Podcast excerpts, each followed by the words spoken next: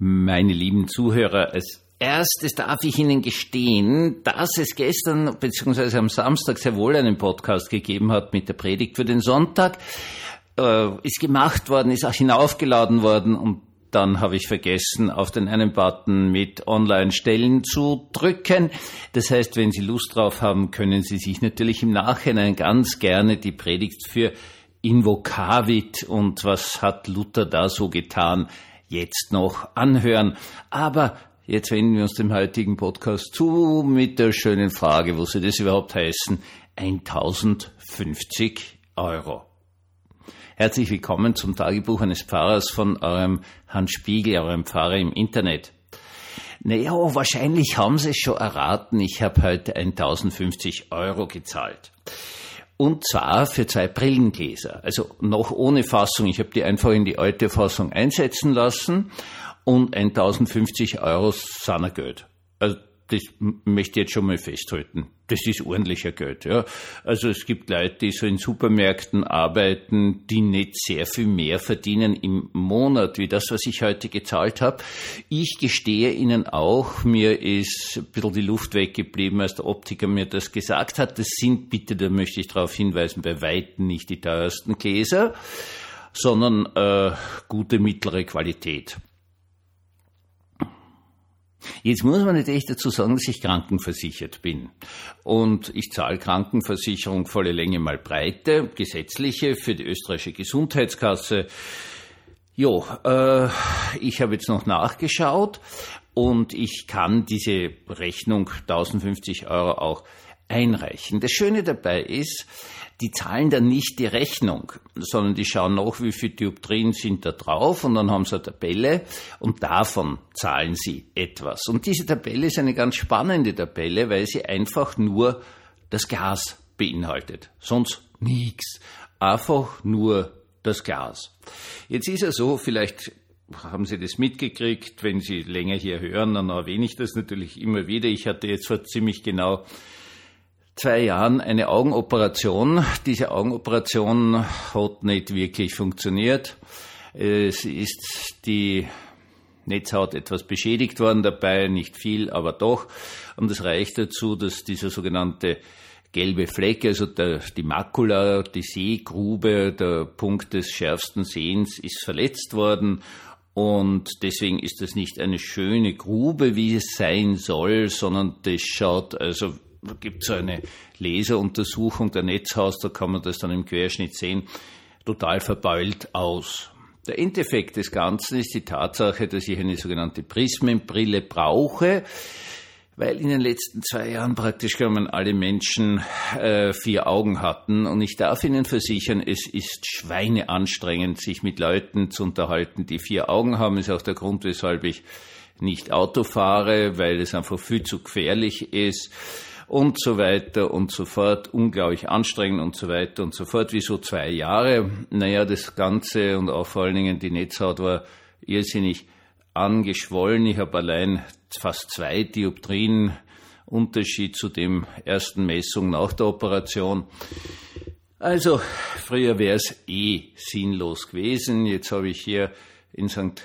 Veit nicht mehr, sondern da war ich auch beim Augenarzt, der hat damals gesagt, das hat noch keinen Sinn, das ist ein guter Augenarzt. Versuchen Sie es durchzuhalten, bis das alles wirklich abgeschwollen ist. Jetzt äh, hier in Villach eine sehr gute Augenärztin und das ist jetzt alles gemessen worden bis zum geht nicht mehr.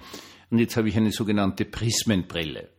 Das heißt auf gut Deutsch, äh, ich habe drei Prismen in die Breite und drei Prismen in die Höhe zu den vier halb Dioptrien, die ich sowieso habe als Kurzsichtiger.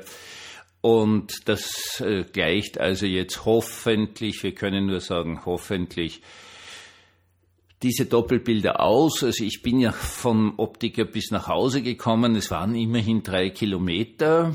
Und das ist ein sehr spannendes Erlebnis, eine Brille zuerst zu kriegen. Im Moment sehe ich also wirklich Einzelbilder. Das ist unglaublich cool. Vor allen Dingen hat man jetzt äh, also links sehe ich jetzt zum ersten Mal seit zwei Jahren scharf. Also fast. Nicht wirklich, aber fast. äh, weil hier also der ganze Strahlengang wird sozusagen verbogen und so weiter und so fort. Und noch einmal mit aller Deutlichkeit gesagt, das sind bei weitem nicht die teuersten Gläser, aber sie kosten, nachdem ich da noch wild herumverhandelt habe und am Schluss habe ich also fast 8 Prozent äh, Nachlass rausgeschunden, 1050 Euro gezahlt.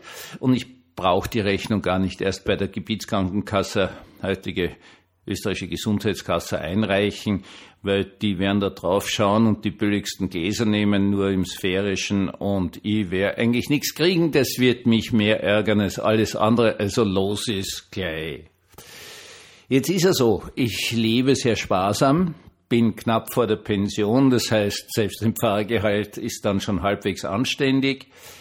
Und spare, spare, spare. Und deswegen kann ich mir die 1050 Euro leisten und habe jetzt diesen unfassbaren Luxus, dass ich, man glaubt es kaum, allen Ernstes jetzt vorhin noch mit einer Hausbewohnerin Grüß Gott gesagt habe und genau geschaut habe, wie viele Augen hat sie.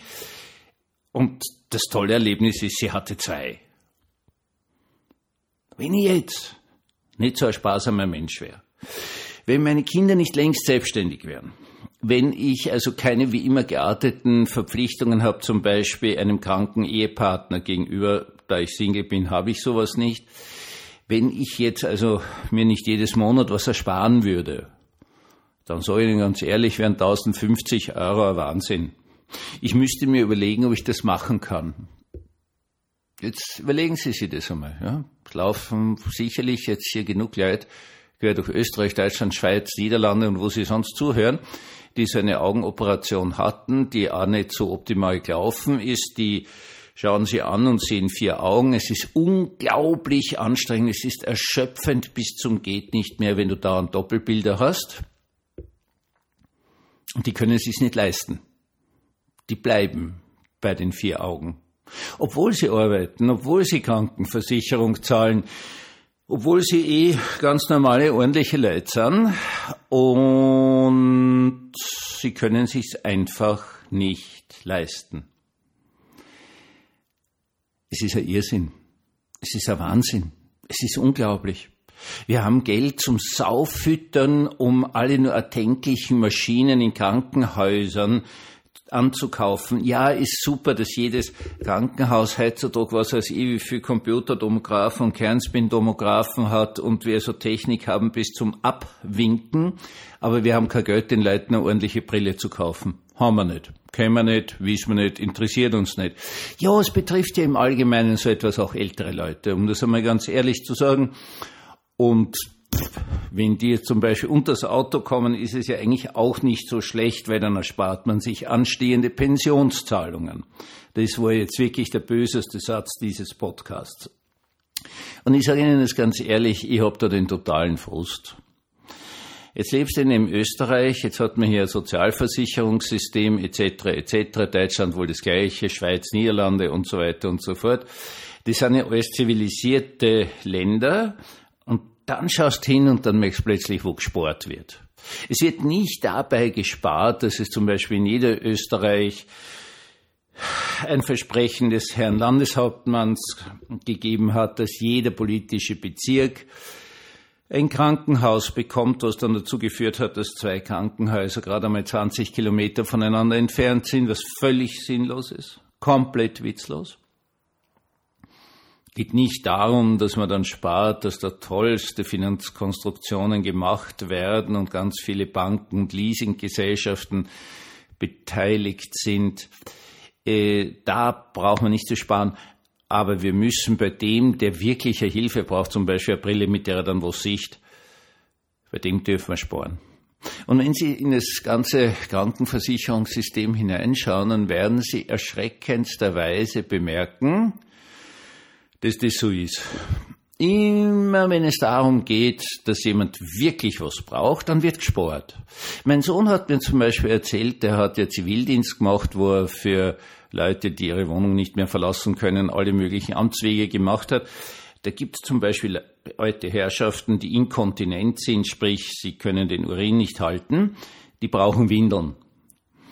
Und da gibt's die ordentlichen Windeln, die sind halt so Art wie Unterhosen, das kann man sie wahrscheinlich relativ lange, relativ leicht alleine anziehen. Die sind also, ja, wie eine Hosen halt. Außen ist so eine Plastikfolie und innen ist halt das und das ist in einer, das zeigt man an. Und das haben sie abgeschafft. Ist abgeschafft worden.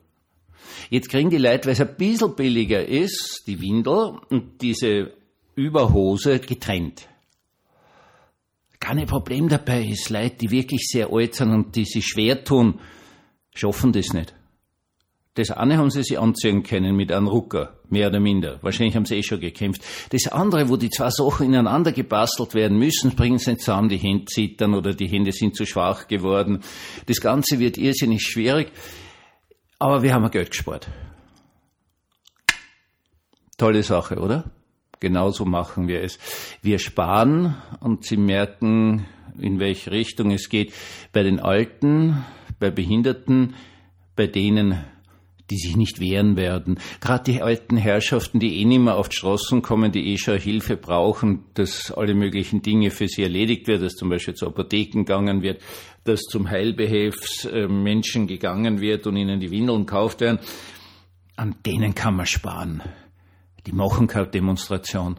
Die regen sie nicht auf. Sehen Sie, und genau deswegen brauchen wir Christen. Genau deswegen brauchen wir Leute, die sich aufregen. Genau deswegen brauchen wir Nachbarn, die liebevoll einmal nachfragen, wie geht's Ihnen überhaupt und so weiter und so fort und brauchen sie Hilfe und kann ich was für sie erledigen. Genau deswegen brauchen wir liebevolle und zugewandte Menschen. Genau deswegen brauchen wir Menschen, die helfen, der zum Beispiel dauernd Doppelbilder sieht, weil ich Ihnen sagen darf, dass das irrsinnig anstrengend ist. Also ich fühle mich jetzt wirklich wohl, wenn ich da hinausschaue und der Baum hat allen Ernstes nur einen dicken Ast und nicht zwei. Und das andere ist einfach irrsinnig anstrengend. Und du gibst irgendwann auf.